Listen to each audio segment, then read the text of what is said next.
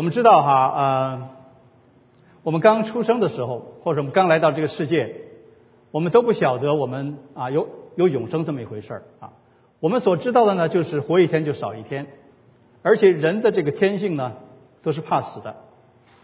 我记得我在啊，我小时候四岁左左右吧，我睡了午觉醒来的时候，虽然很舒服啊，但是呢，有一个紧张的一种感受，一种恐惧感。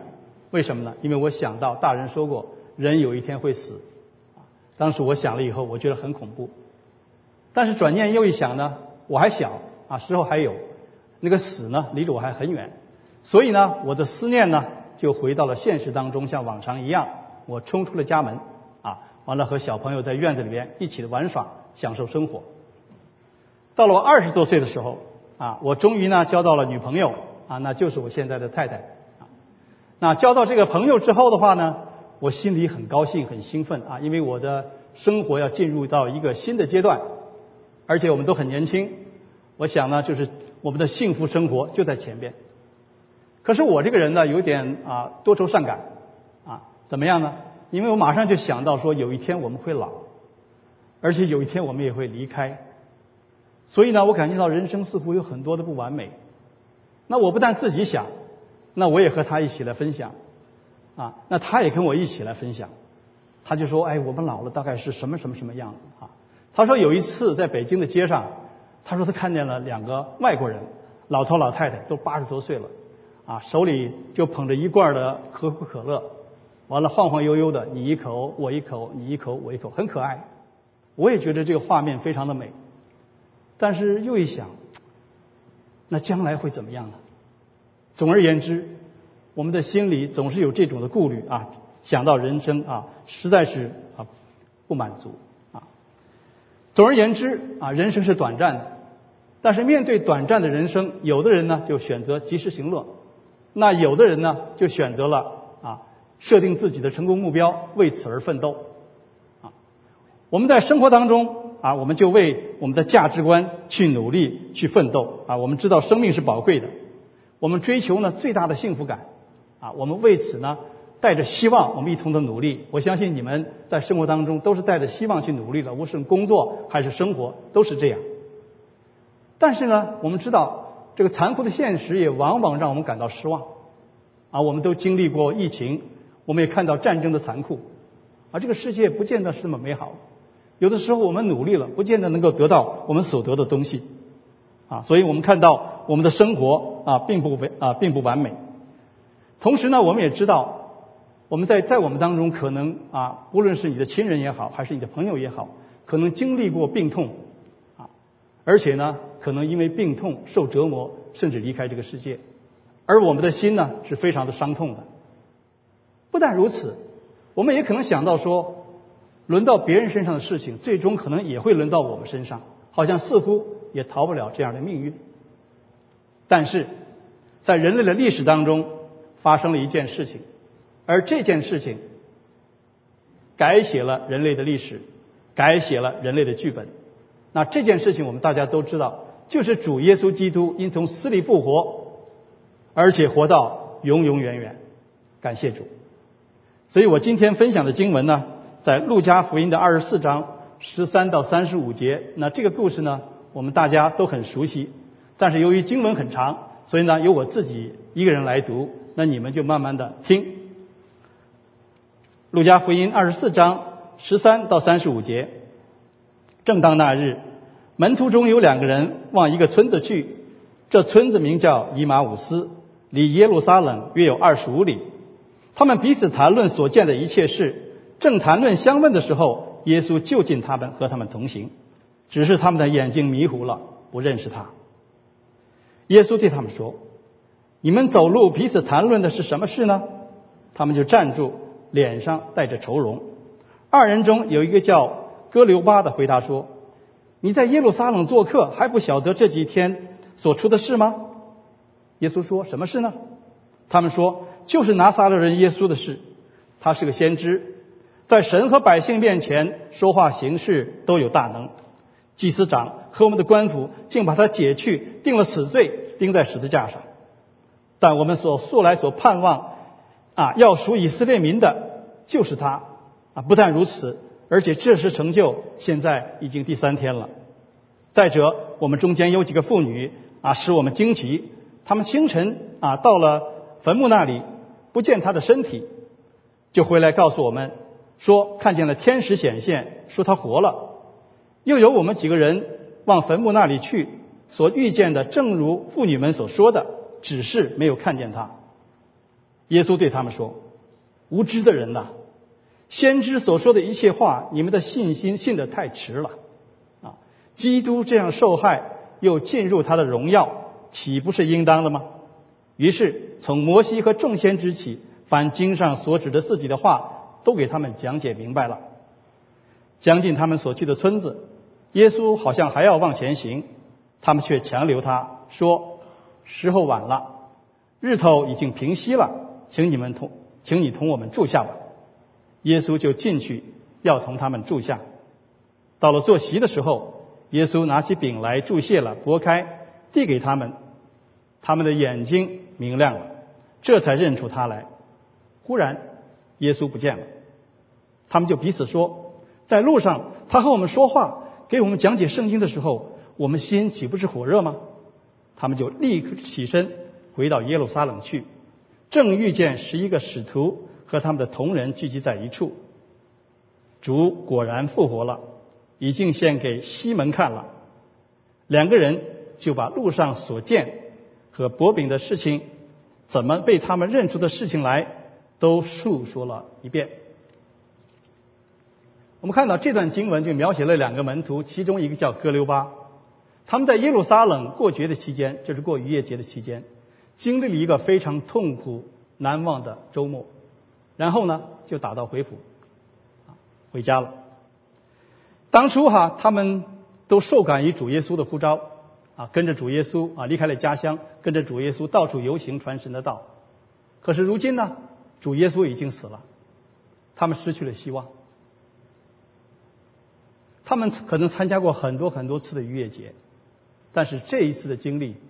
却让感却感到非常非常的心痛，非常非常的难忘。他们带着在耶路撒冷所留下的这种痛苦的回忆，踏上了回家的路程。而就在这个时候，主耶稣向他们显现，跟他们同行。而这个与主同行的同在的这样一个经历，又重新点燃了他们内心的希望。我们看到在以马五斯路上的这个故事啊。正好呢，也是我们人生的一个缩影，而且他们的经历呢，或许能够帮助我们走完一生不平坦的道路。啊，经文在开始的时候说到，正当那日，那这就正是呢，主耶稣基督复活的日子。啊，在以马五色路上，两个门徒他们正在讨论，也许他们在讨论耶稣基督复活的传闻，他们也许在争论，争论说这个啊，这个空的坟墓到底有什么意义在里边？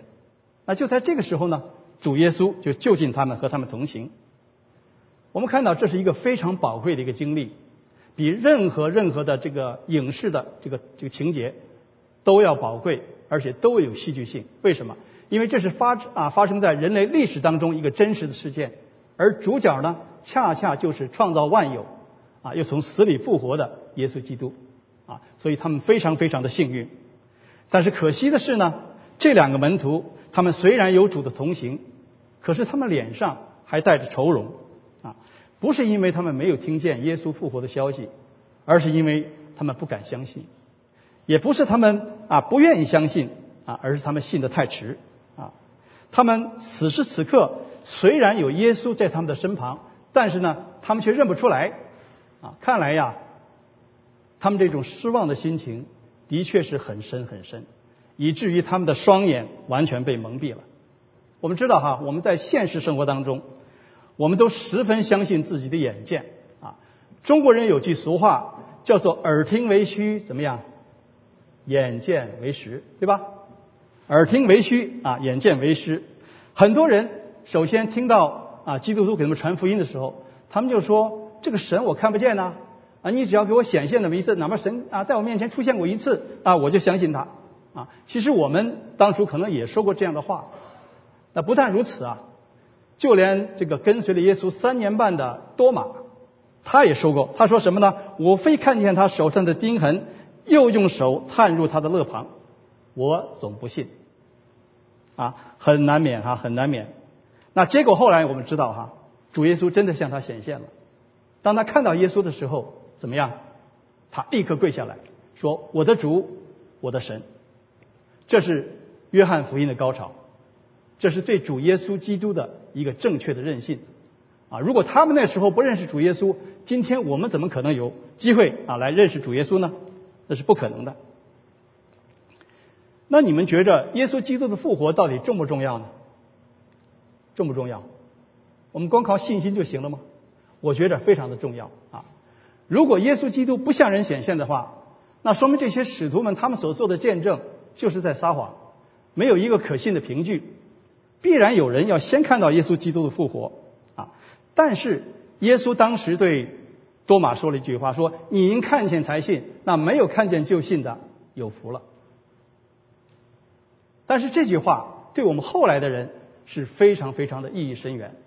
因为对于我们来说，我们不可能看见耶稣基督复活的这样一个过程，因为复活的事情是不能够重复的，对不对？是绝对不可以重复的。但是今天我们能够啊相信耶稣基督的复活啊，也正是因为啊这些亲眼见到耶稣基督复活的使徒们，他们所做的见证，把它写在圣经里，成为我们的福音。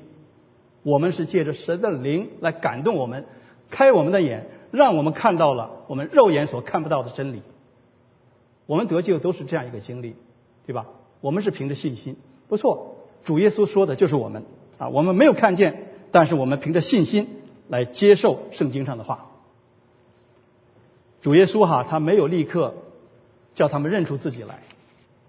你们觉得为什么？我们知道，我们都看过电视剧哈，男女主角那个误会啊啊，一直到结尾哈，你总希望他们能够相认啊，可他就吊你的胃口。对吧？这是这是电视剧，他为了赚钱。但是耶稣基督可不是，耶稣没有让他们认出自己，没有马上认出自己，目的是要让他们亲口说出他们对圣经的认识到底是什么样子，让他们亲眼看到自己的属灵的光景到底是什么样子啊，这是非常的关键。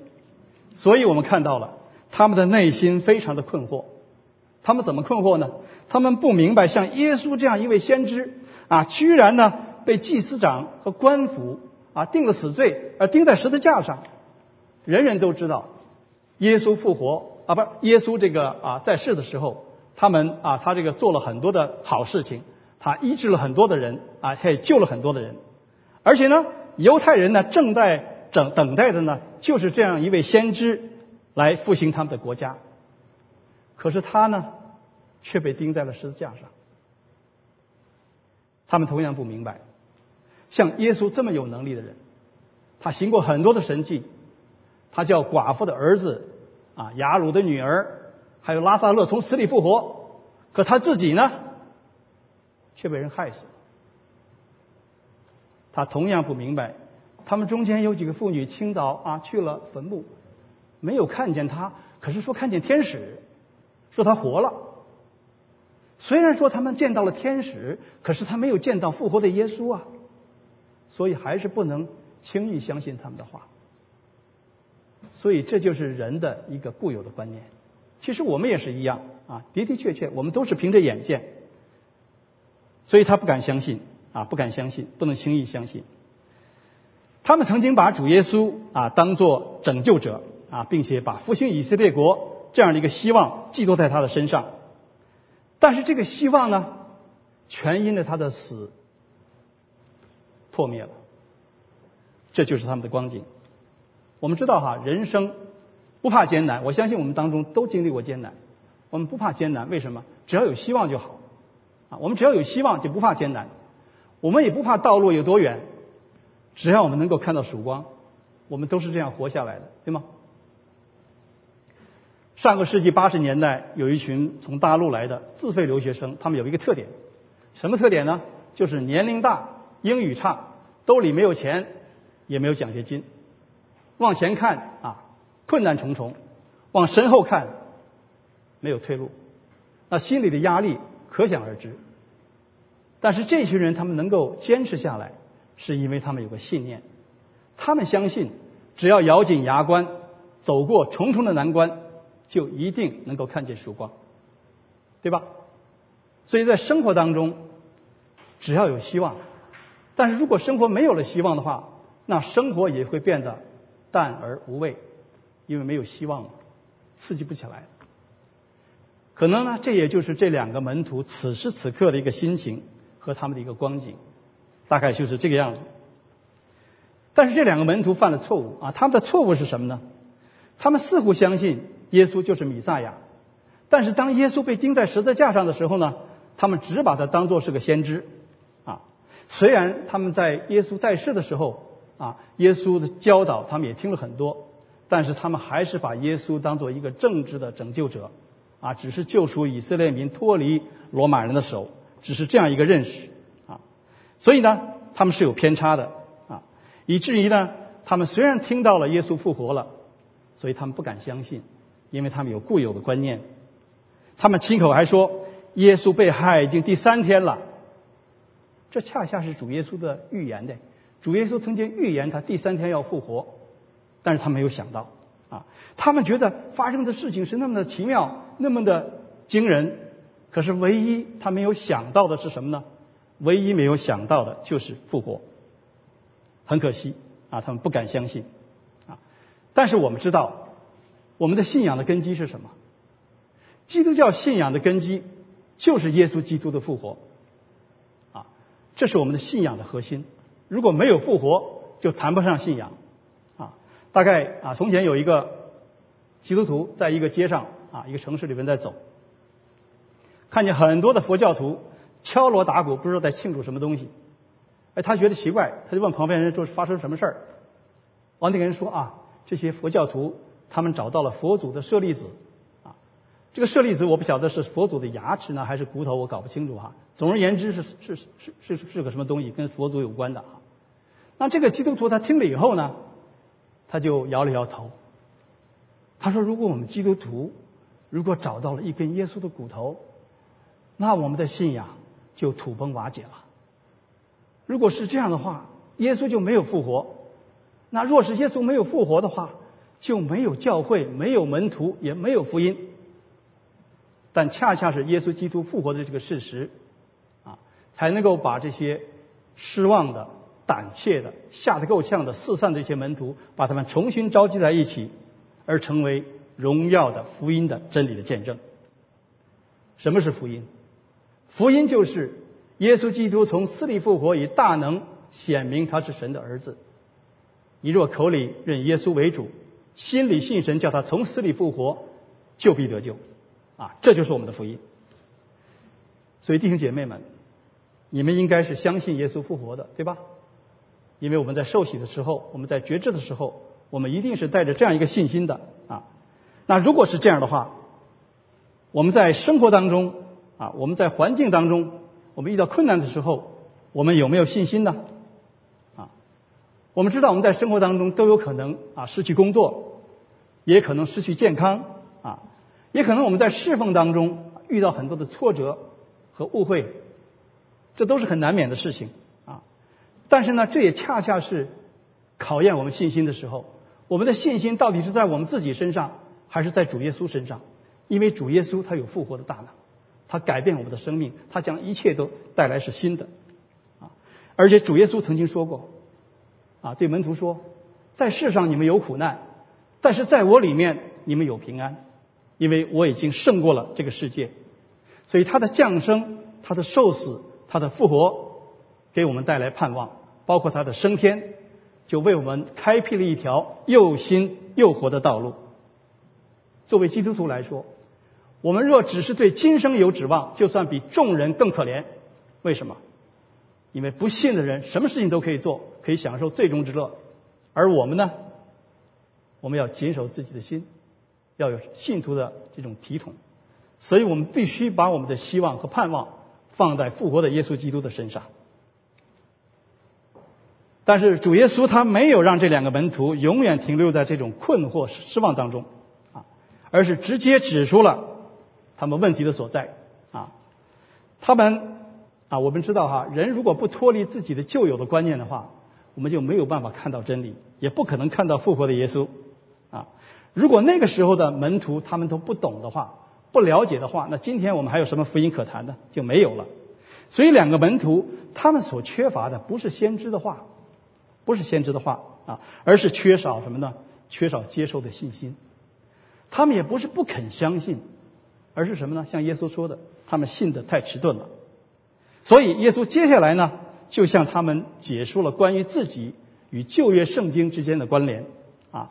证明先知所说的一切话，就是指向他的死和他的复活，所以耶稣要向他们讲解释清楚啊。所以耶稣把他们带到了自己所熟悉的经文当中，把他们带到自己所熟悉的环境和事物当中，来开他们的心窍啊，开导他们，说基督这样受害啊，又进入他的荣耀，岂不是应该的吗？因为在上帝的计划当中，啊，十字架是人子得荣耀的必经之路，啊，没有十字架就没有荣耀，受苦之后得荣耀，也正是旧约中弥撒亚的一个写照。他既然付上了死的代价，就必因复活而得到无限的荣耀，啊，这是旧约圣经所预表的。所以耶稣还告诉他们，啊，若要明白。他们素来所盼望的这个米萨亚的身份的话，他们就必须要明白，上帝在古时借着先知所应许的话。所以耶稣就从摩西和众先知开始啊说起，啊，凡是经上指着自己说的话，都向他们讲解明白了。我们稍微回忆一下旧约圣经里面有哪些说到了主耶稣基督。那么谈到摩西的时候，我们就在在啊在生命记里边，他们在约旦河的对面进入迦南之前。啊，这个摩西曾经说过一句话，他说：“耶和华你的神啊，要从你们弟兄中给你们兴起一位先知像我，你们要听他。”以色列人都知道有这么个先知，他是弥撒亚。当时施洗约翰的时候，人家还问他说：“你是那先知吗？对吧？”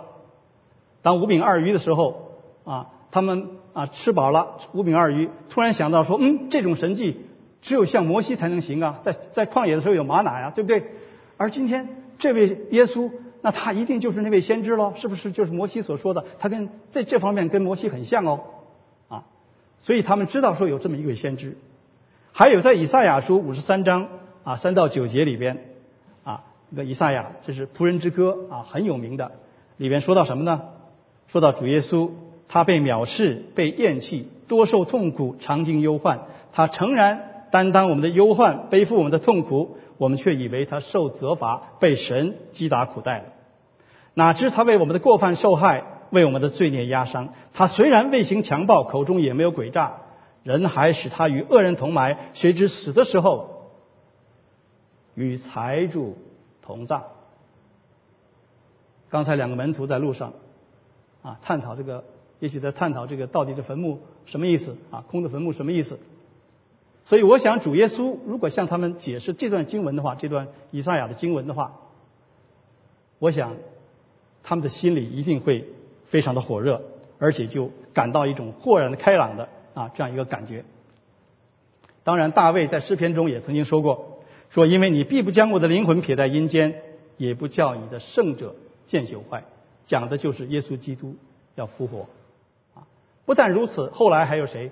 还有约拿三日三啊三夜三日在大鱼的腹中的三天，那就是预表主耶稣第三日要复活，而且这件事情得到了主耶稣自己亲自的认可，啊，这些个经文主耶稣都向他们讲解清楚，啊，我们知道他们经历了这样一个经历，主耶稣与他们同行，不但如此，等于主耶稣给他们上了一堂什么？旧约神学课。讲解的非常好，他们很有福哎，因为主讲是谁呢？主讲恰恰是耶稣基督，神的儿子，所以他们非常非常的有福气，啊，非常非常有福气。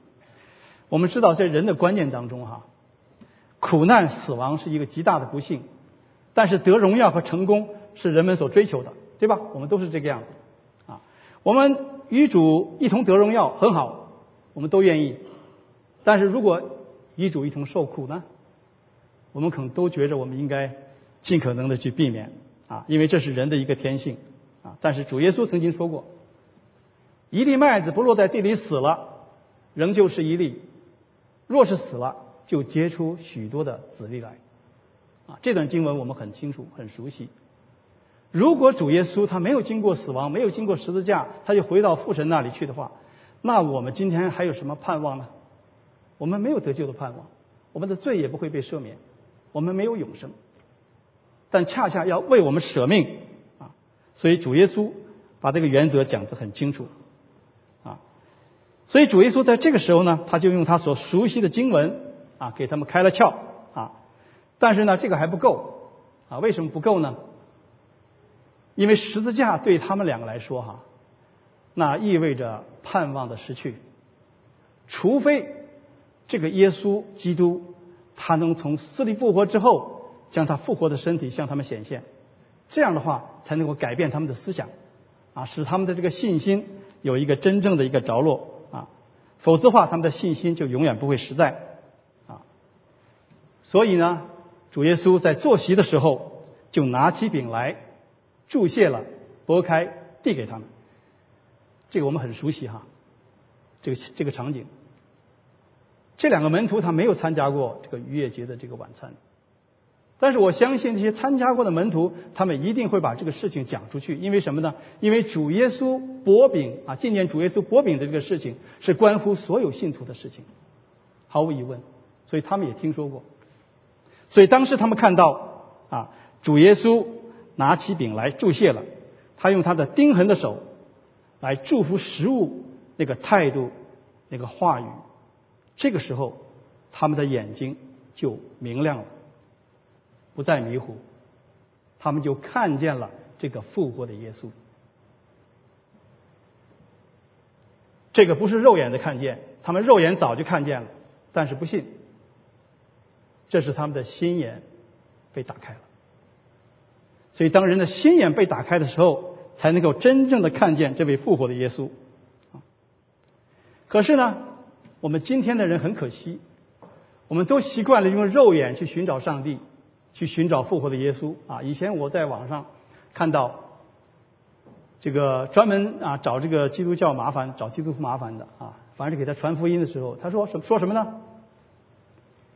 说耶稣复活的人呐，都是你们的信徒啊，都是耶稣的门徒，不能听你们的一面之词啊。说有本事你就找出一个他不是门徒，他说他见过耶稣复活，这个就有佐证。啊，不能光听你们的。那我一听这话，哎，我也很高兴，因为他说说出这样一个关键的一句话。我说有啊，有这么一个人呢。我说谁呀？我说他的名字叫保罗。保罗呀，他是迫害教会的，迫害基督徒的。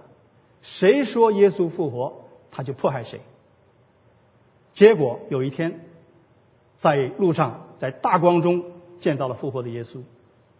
可那一刹那。他的肉眼瞎掉了，不见天日，但是呢，他的心眼却打开了。结果怎么样？结果他成了耶稣的门徒，而且是使徒，一生为主奔走，传扬福音，为福音、为耶稣基督的复活做见证。他说什么呢？他说：“弟兄们，我当日所领受又传给你们的第一，就是基督照着圣经所说，为我们的罪死了，而且埋葬了，又照着圣经所说。”第三天复活了，并且显给基法看，然后显给十二使徒看，末了显给啊五百多弟兄看，最后也显给我看。所以我们看到，一个真正看到耶稣基督复活的人，还能保持一个非信徒的身份，是不可能的，是绝对不可能。我们没有看见过，但是什么呢？刚才说过了。我们恰恰是因为圣灵感动我们，因为没有圣灵的感动，没有认人认耶稣基督为主的。正是圣灵感动我们，使我们相信、接受使徒和保罗他们为主耶稣基督的复活所做的见证。圣灵对我们来说是何等的宝贵啊，何等的宝贵！那这两个门徒啊，眼睛变得明亮了，他们内心呢就开始重温啊，主跟我们在一起的时候，我们的心里是多么多么的火热啊。他们刚刚开始的时候，在路上是灰心丧志啊，灰心丧志啊，这个为耶稣的死感到伤痛，觉得他失败了但是呢，他们后来呢，他们看见了，啊，他们看见了主耶稣基督复活的这样一个事实。他们与耶稣基督一同谈话，听耶稣讲解圣经，而且跟他一起坐席，并且把这个晚餐当做了薄饼的圣餐。所以他们经历了主的恩典，啊，使他们的心里就火热了。而且他们的心里的火热呢，也同时像他们自己所讲的，就是因为神的话向他们解开了。当神的话语向人解开的时候，我们的心就会被恩感，因为神的话带着能力。啊，我们看到。啊，这个在五旬节的圣灵降临的时候，那时候彼得呢，他就被圣灵充满。他说了什么话？他说：“以色列人啊，请听我说，神借着拿撒勒人耶稣基督在你们中间行的异能奇事神迹，是你们自己知道的。他既按照神的啊先见被交与人，你们就借着无法之人的手，把他钉在十字架上杀了。”神却将死的痛苦解释了，叫他复活，因为他原不能被死拘禁。众人听了这话，觉得心里扎心。他们就问使徒啊，问彼得，弟兄们，我们当怎样行？彼得说什么呢？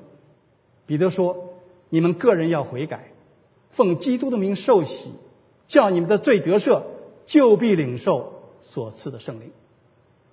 所以神的话被解开了。当神的话被解开的时候，我们的心就被神感动。其实我们都是这样，啊，我们都是被神的话感动，才能改变我们的生命。所以与主相遇的这个经历呢，就驱散了各各各六八和他的同伴的这种心里的这种忧愁、失望和怀疑。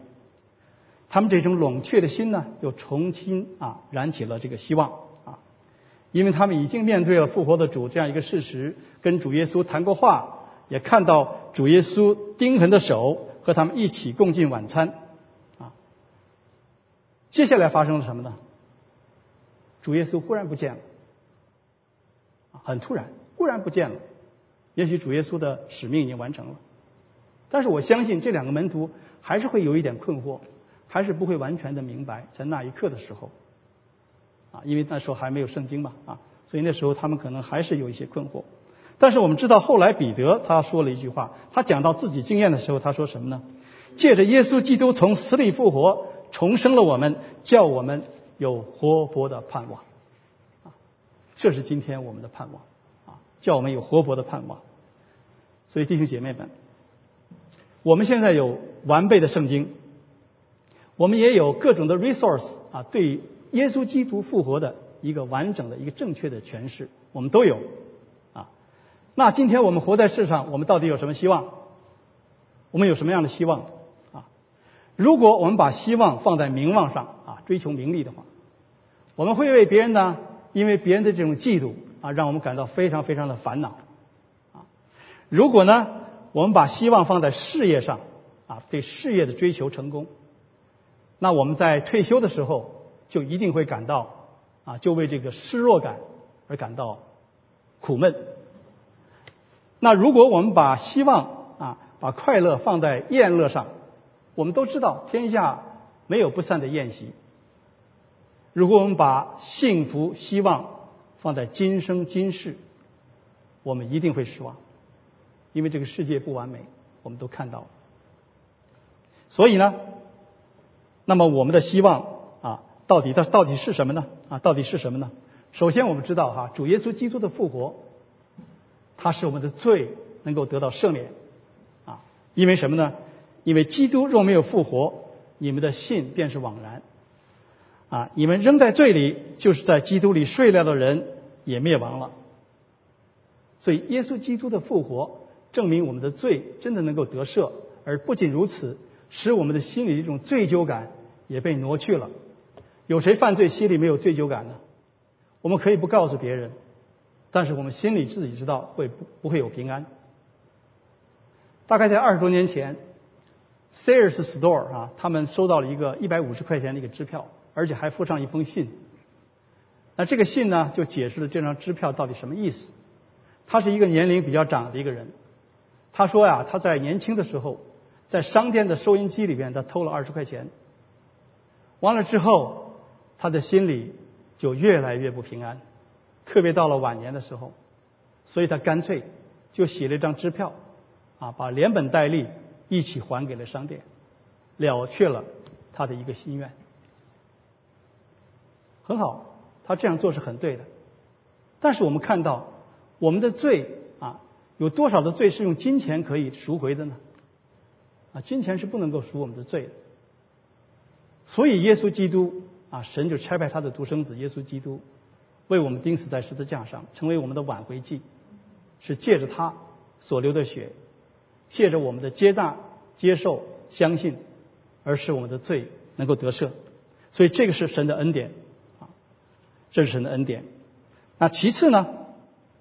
我们等候身体的得赎啊，我们都知道身体的软弱啊，因为身体的得赎非常重要。为什么呢？因为血肉之躯不能承受神的国，神的国是存到永远的，而我们的身体却是软弱的、暂时的，有一天要消亡的。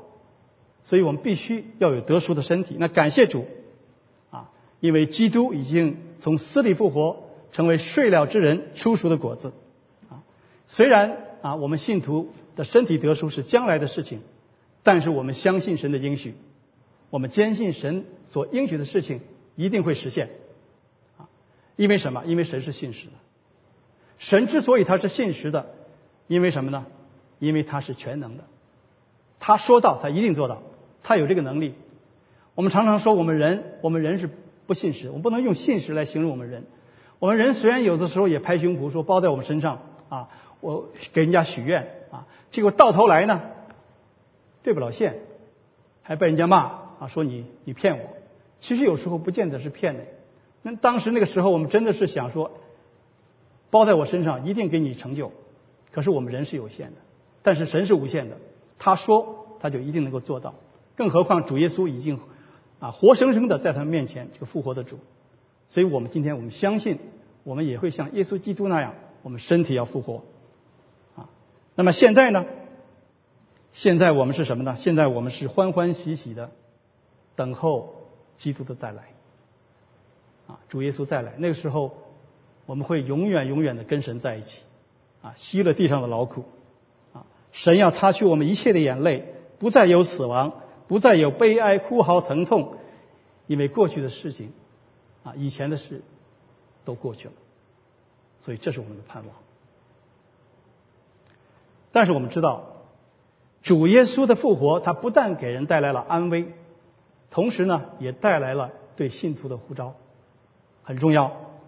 啊，我们看到这两个门徒，他们不是在火热的时候就停住了脚步，当他们重新找回这种希望的时候，他们立刻产生行动，回到耶路撒冷，到门徒那里来传扬说耶稣基督复活这个振奋人心的消息。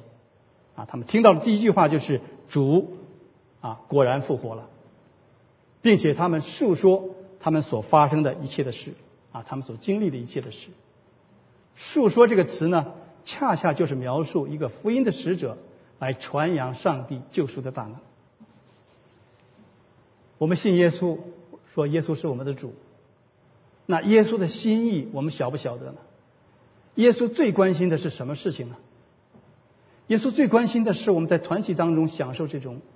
快乐，啊，神给我们的喜乐，我想不完全是这个样子。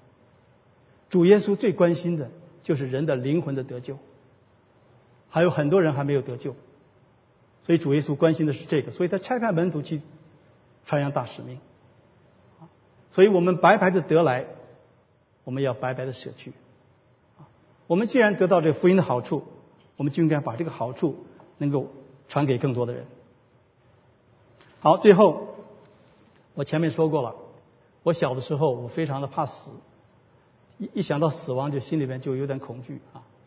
其实每个人都是这样，但是呢，圣经当中主耶稣说的一句话，我觉得对我来说是非常大的安慰。他说什么呢？他说：“复活在我，生命也在我，信我的人虽然死了，也必复活。”啊，很好，主耶稣这句话是我们给很好的一个应许。所以弟兄姐妹们啊，今天我们看到这个世界动荡不安，啊，我们看到了疫情，我们经历两年多的疫情，我们也看到乌克兰的战争有多么的残酷。这个再一次提醒我们，这个世界不是我们的家，不是我们永恒的居所，我们只是在这里寄居的，啊，所以既然是这样的话，那我们应该怎么样呢？啊，我们不必啊再为地上的事情来患得患失，因为这是暂时的，也不必被别人的误解和冒犯耿耿于怀，这也是暂时的。何况有一天我们弟兄姐妹要一同站在神的荣耀里。想到这一点，我们就要彼此相爱。还有一点，我们也不必为事业的成功而过于的纠结，因为什么？因为主耶稣他改写了人类的剧本，啊，他将得救的人、属他的人能带进到那永不震动的国里，与上帝一同享受永远的福分。啊，人如果有这样的盼望，就能够胜过世上一切的灾难、艰难和困苦。啊，因为我们的盼望。我们灵魂的锚是抛在了主耶稣基督的身上，所以我们心里有平安，我们安稳。我们过去浪费了太多太多的时间了，太多的时间，所以现在我们应该赎回我们的光阴。对于这一点来说，使徒保罗不但说得好，也给我们做了好的榜样。他自从在大马色的路上，在大光中见到了复活的主耶稣基督。他说：“他从来没有违背那从天上而来的意象，他一生为主奔跑，传扬基督的福音，见证耶稣基督的复活。”他说：“我要忘记过去，努力面前，向着标杆直跑，为要得神在耶稣基督里从上面招我们来得的奖赏。”感谢主，这是他说的，他也这样做。那保罗的过去到底是指的是什么呢？保罗的过去不是说他信主之前的过去。是他信主之后的过去，他信主之前有多不管他有多么成就啊，多么伟大啊，多么厉害，都不被神所纪念，因为那个没有永恒的价值。神纪念的是他信主之后为主奔跑那段日子。所以对于我们来说，我们也不必为我们以前啊有什么样的成就，以至于说我们为主做了多少的功，也不要想这些东西，不让这些东西来影响我们来继续为主奔跑。这是非常非常重要的事情，因为我知道我们的盼望在天上，我们今生战士当然不是说我们今天不努力，我们是要努力，我们在工作当中也要见证神的荣耀，啊，也要做得好，但是我们更主要的是把我们的注意力放在主耶稣基督的身上。所以说，让我们为主的国度、为主的圣功，如果能够奉献我们的时间，奉献我们的金钱。让我们在主里边能够活出有盼望的人生，有希望的人生，这样我们的生命才会有真正的价值。